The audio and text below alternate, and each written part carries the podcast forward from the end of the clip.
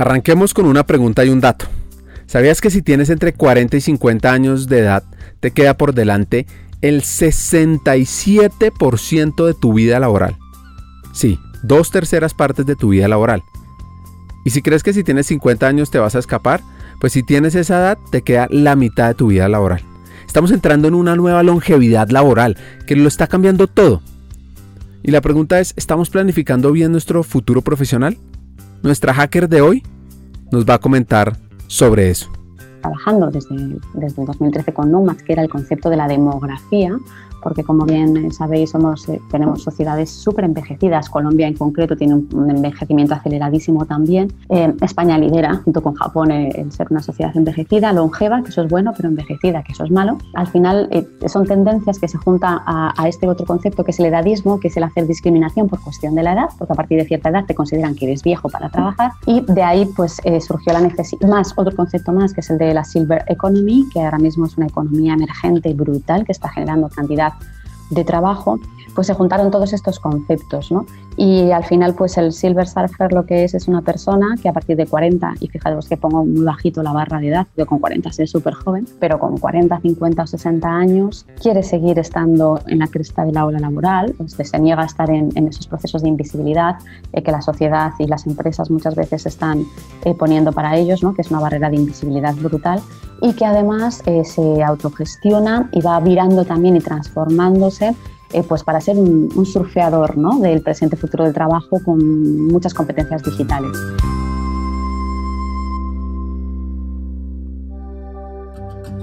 Como cualquier buena historia, esta arranca con una pequeña epifanía, algo que nos pasó en Banza, después de haber trabajado con más de 200 compañías en América, haber formado cerca de 300.000 personas, encontramos un reto, un reto que va más allá de cómo aumentar la formación corporativa blended o virtual, que es lo que hacemos nosotros. Y nos preguntamos, más bien, cómo aumentar la humanización de las compañías de forma sistémica y acelerada. Pues buscando respuestas encontramos unos actores clave, aquellos que pueden ser la bisagra del cambio, las personas de talento humano.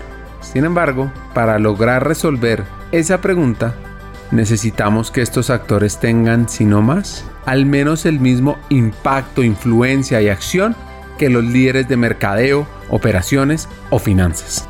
¿Cómo lograrlo? Y aquí viene lo interesante de todo esto. Ya existen líderes que han cruzado esas barreras. Hay expertos que nos pueden guiar. Y eso queremos ofrecerles a ustedes, los llamados hackers del talento. Bienvenidos.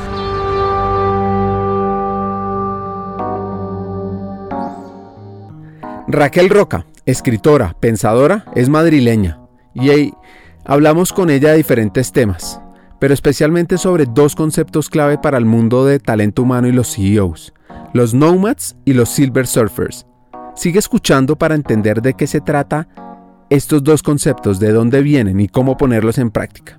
Antes de hablar, hablemos un poquito de quién es Raquel, una persona a quien le encanta leer desde que era pequeña y eso dice ella que la llevó a estudiar periodismo. Y una de sus influencias grandes por esa lectura, adivinen quién fue.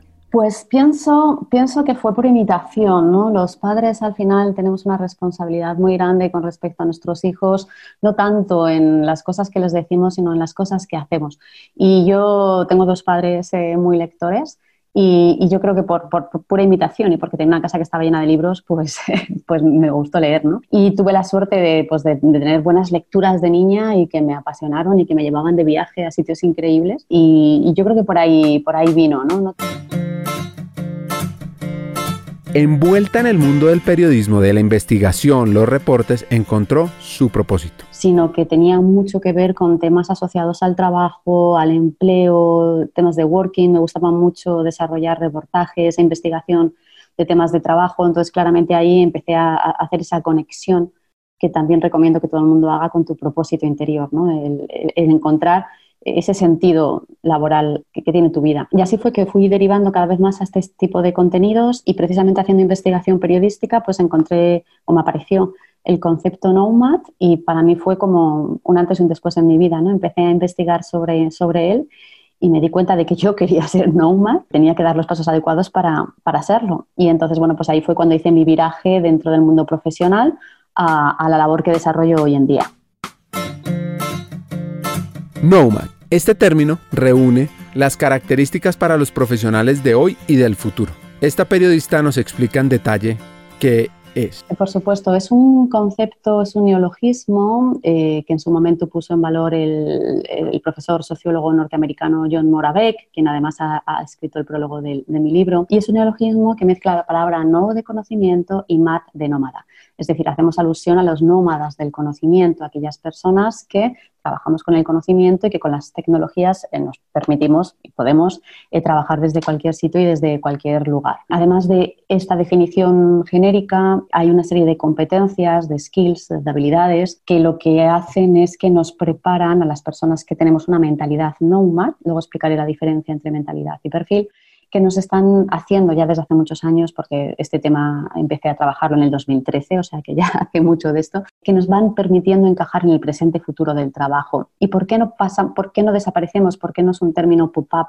Pues como digo, llevo desde el 2013 trabajando estas cuestiones, porque entre sus skills y las características que tienen, una de las más importantes es el de la adaptabilidad al cambio y el del estar en continuo aprendizaje. Por lo tanto, siempre estamos preparándonos y adaptándonos a las nuevas realidades que van llegando. Entonces, esta y otra serie de características hacen que cualquier profesional, da igual que seas empleado, que seas un freelance, un autónomo, no importa, todos eh, pues, eh, necesitamos estas skills y, si las desarrollamos, pues mejoraremos infinitamente nuestra empleabilidad y si las empresas las implementan entre sus empleados, mejorarán la propia pervivencia y supervivencia de la propia compañía. El libro de Raquel, escrito en 2015 y que casualmente yo me lo encontré en una feria del libro, es una guía oportuna para el futuro, para trabajar en la transformación personal y la transformación digital en las empresas. Y aquí vienen unas recomendaciones, unas guías que usted puede tomar nota, mi querido hacker.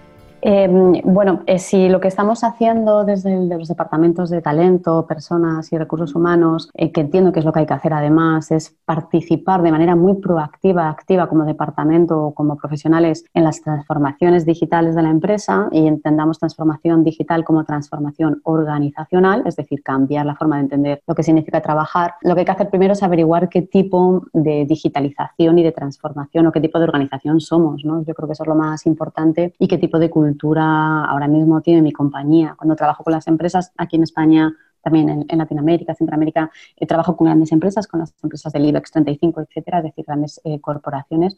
Y y no, ninguna es igual, aunque todas tienen sus o adolecen de cosas parecidas, pero cada una tiene sus propias singularidades, ¿no? Y no todas necesitan hacer exactamente la misma transformación. Por lo tanto, lo primero que recomendaría al profesional de recursos humanos es que haga un análisis de, de, qué puntos, en, qué puntos se encuentra su compañía, ¿no? Para ver qué gaps hay que cubrir. Dicho esto, sí que probablemente eh, se encuentre con que hay una cultura eh, organizacional pues más bien fordista o industrial, por lo tanto va a haber que movilizar muchas cosas, ¿no? desde la propia tecnología que implementamos hasta el cambio de la cultura invisible que hay dentro de la compañía, hasta por supuesto los espacios de trabajo de las oficinas, ¿no? de las empresas, porque recordemos que ahora teletrabajamos, pero eh, la idea es hacer un sistema blended, teletrabajo y me presencializo. ¿no? Una vez analizados estos tres escenarios, que para mí son igual de importantes los tres, lo que habría que hacer después es potenciar en las carreras profesionales que se ofrezcan internamente y en las formaciones que se ofrecen pues, competencias esenciales para, el profesional del siglo XXI, ¿no? que no son solamente las técnicas, sino que cada vez más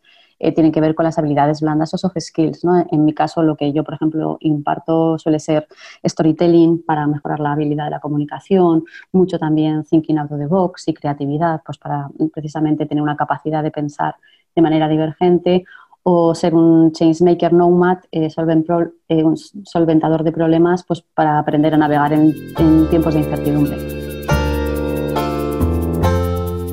Entonces, hay que participar desde talento humano en la transformación digital de las empresas.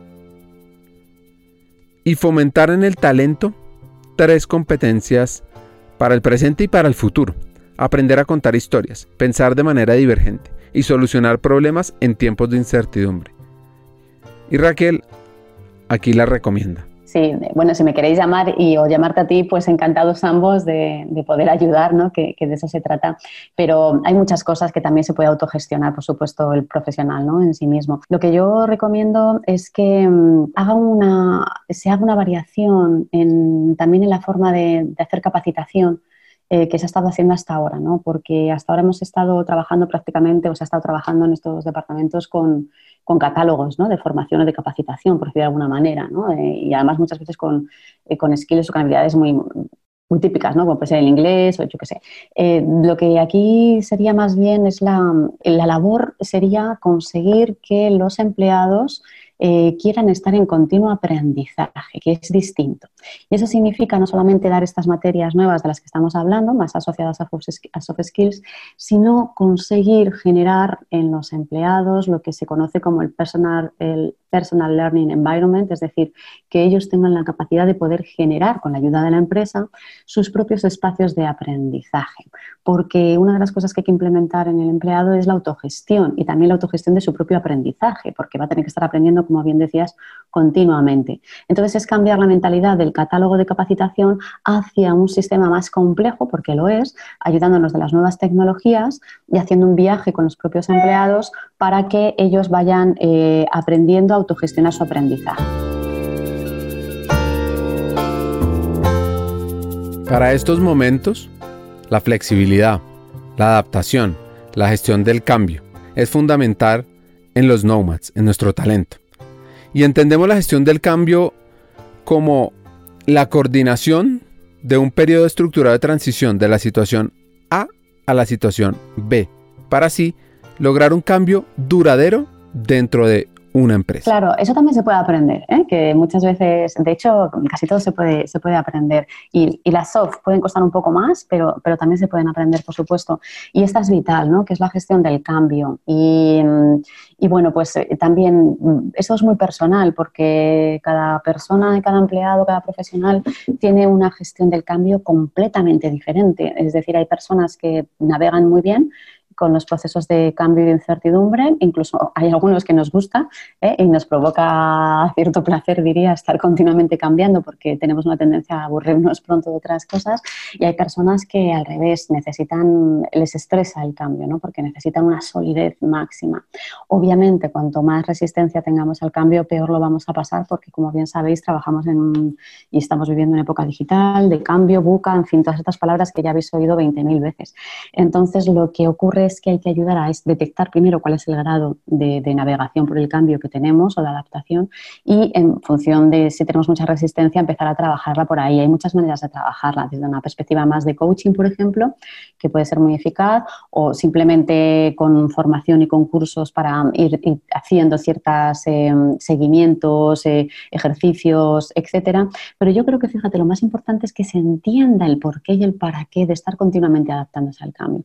Porque una de las cosas que suele pasar es que no explicamos bien eh, qué está pasando, no hemos entendido muy bien las tendencias, eh, las personas están estresadas porque les pedimos una cosa tras otra, una nueva herramienta, una nueva no sé qué, no sé cuántos, pero no hemos sido capaces de integrarles en la, en la relevancia del cambio ¿no? que tiene para todos y para él mismo. Y cuando conseguimos que entienda que el fluir mejor con el cambio lo que está mejorando es su empleabilidad, ahí estamos haciendo un clic importante para que su apertura mental a integrar todas las nuevas cosas, nuevas cosas que van a pasar sea muchísimo mayor. ¿no? Entonces yo creo que como siempre es tener la capacidad de explicar bien bien el porqué y el para qué de las cosas, ¿no? integrando al empleado en los procesos de cambio y no generar un cambio y después decirle que ahora tienes que hacer este cambio que te he implementado, sino que forme parte desde el principio en esa nueva cosa que va a suceder. Entender el por qué y el para qué es clave. Y así aprender sobre cómo influir en el cambio. Eso logra que se faciliten los procesos. Y un concepto para aplicarlo es la centricidad en el empleado. Employee Centricity. Ese concepto que hay que trabajar, que es el de Employee Centricity, el de poner al empleado en el centro de los modelos de, negocio, ya está sucediendo. ¿no? De hecho, todas las revoluciones digitales y todas las transformaciones digitales en las organizaciones tienen ese fin, no tiene que tener ese fin, ¿no? que es humanizar los entornos de trabajo, que nos hacía mucha falta. Así que eso ya está pasando, con lo cual pues hay muchísimos, muchísimos ejemplos, pero, por ejemplo, en concreto tengo mucha afinidad con Vodafone, porque, bueno, pues aparte que he trabajado mucho con ellos y conozco mucho a todo el Departamento de Recursos Humanos porque han hecho muchas cosas pioneras, eh, adelantándose un poco a las tendencias que normalmente la empresa agarra más tarde.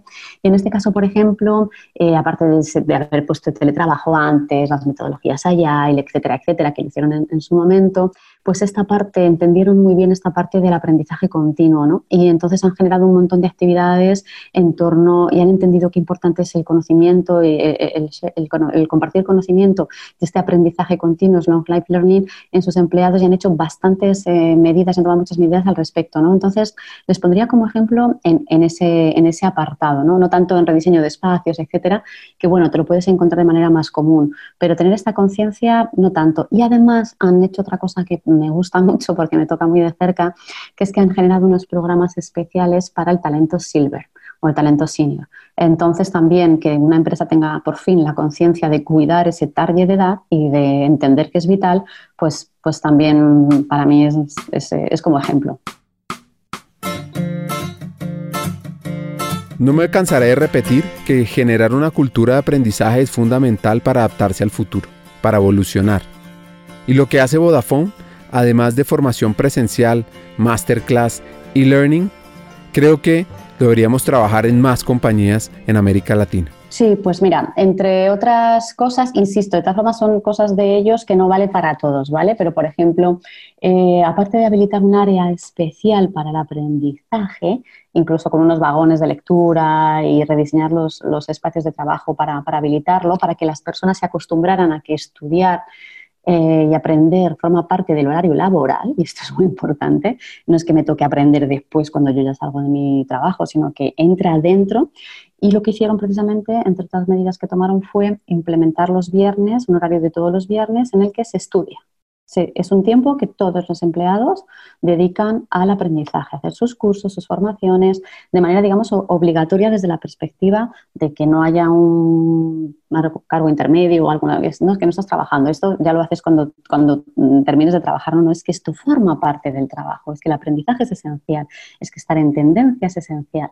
Entonces, eh, eso lo han hecho muy bien, ¿no? Eh, reservar un horario y luego le han dado cierta flexibilidad para que las personas puedan elegir cuándo dedicarlo, pero en tiempo de trabajo hay unas horas eh, al mes que están exclusivamente dedicadas a aprender, al aprendizaje, más allá de las clases, me refiero al autoaprendizaje, ¿no? Entonces eso es muy interesante. No es que tenga un curso, dos cursos. No, nosotros los empleados nos dejan hacer dos cursos al año. No, no, es que aquí mensualmente tienes unas horas de aprendizaje para ti, ¿no? Entonces eso está muy bien. Pero diría que sí, haber ayudado a los gerentes y a los propios empleados a entender que el aprendizaje es su responsabilidad lo primero y que después forma parte de, de la mejora de la empresa es que la gente esté aprendiendo continuamente, pues me parece que es brutal. Cada historia en este podcast tiene dos componentes. La primera es entender el proceso de crecimiento y evolución del hacker. Y la segunda, cómo impactar el talento, el área, la estrategia de la compañía y cómo aumentar la humanización. Esta fue su historia de crecimiento. En el siguiente episodio aprende cómo hackear el talento.